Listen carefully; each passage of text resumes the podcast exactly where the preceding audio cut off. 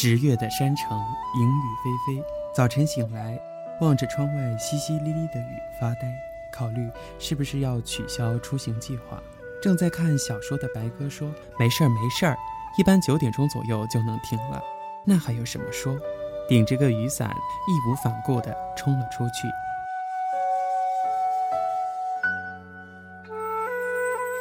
一路公交出奇的顺利，感觉不像传说中的国庆货运。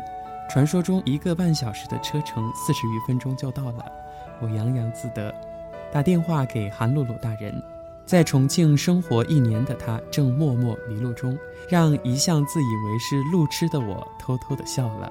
回头寻去，终于发现韩露露大人端着两碗烧土豆，一脸无辜茫然的表情。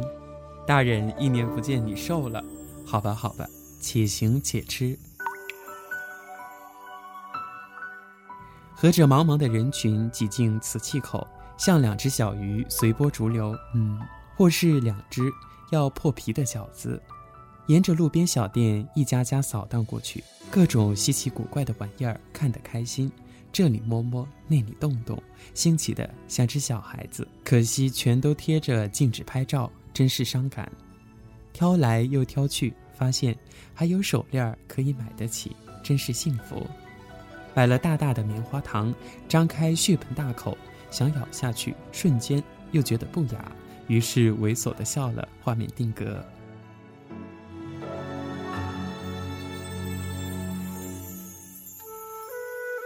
韩露露大人似乎很排斥拍照，或者我让他没有拍照的兴致，总之表情都很纠结，只好删掉。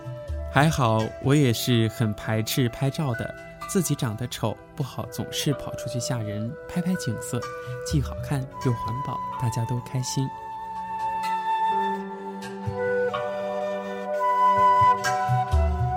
精挑了几只几块钱的饰品，好吧，我承认我回头再看，怎么说呢？应该那个时候老子进面汤了，很多很多好看好玩的东西呢。总有忍不住想买下的欲望，只好拿出杀手锏，在心里默默念道：“你已经不是小孩子了，不是小孩子了。”抬起头，热泪盈盈。嗯，又提起这伤感的话题。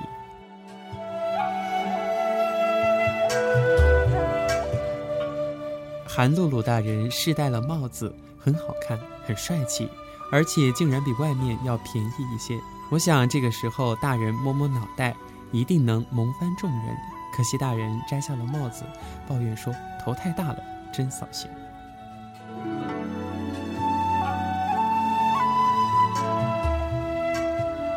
不说十块钱的烤肉被可怜兮兮的装进小碗，都不忍心吃了；不说现场制作的酸辣粉味道很怪，黏黏的滋味。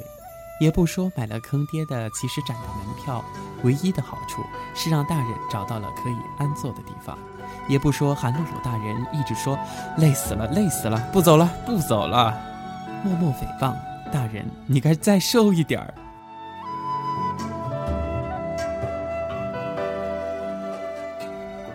最神奇的就在于午后邂逅了古镇里的横街，横街一路美好又安详。懒鱼时光馆、何塞纳、可遇，都是这些美丽又可爱的名字。小店门口调皮的盆栽，各种各样的新奇，平添了些许意蕴。后来，雨后的空气里，一切都空灵起来。路旁闲坐抽烟的老婆婆，店中打理商品的女主，眼中有惊现目光的路人，都带着莫名的笑意，面对着世间。这样真好，店主人弹着吉他，用慵懒的语调唱着没听过的英文小曲儿，顾客侧耳细听，忍不住抬头去看歌者脸上灿烂的笑容。打这里走过，有种想要留下的欲望。但凡有了欲望，本身便有了不可说的面容。我想，这才是真正的文艺青年该待的地方吧。而我们，只是走过而已。